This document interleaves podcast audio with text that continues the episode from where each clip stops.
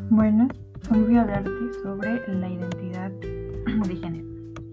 Bueno, la identidad de género es el concepto de que una persona se ve a sí misma como una existencia sexual y los sentimientos que trae.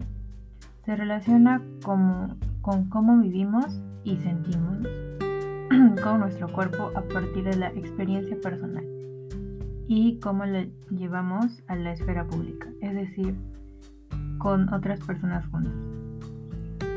Es, independiente del sexo con el que nació y su orientación sexual, y es saber sus gustos por persona que le gusta. Se trata de la forma individual e interna de vivir el género, la cual podría o no corresponder con el sexo con el que nacimos. Cada persona es libre de tener su propia orientación sexual. Bueno, esto es lo que investigué y entendí sobre la identidad sexual de una persona.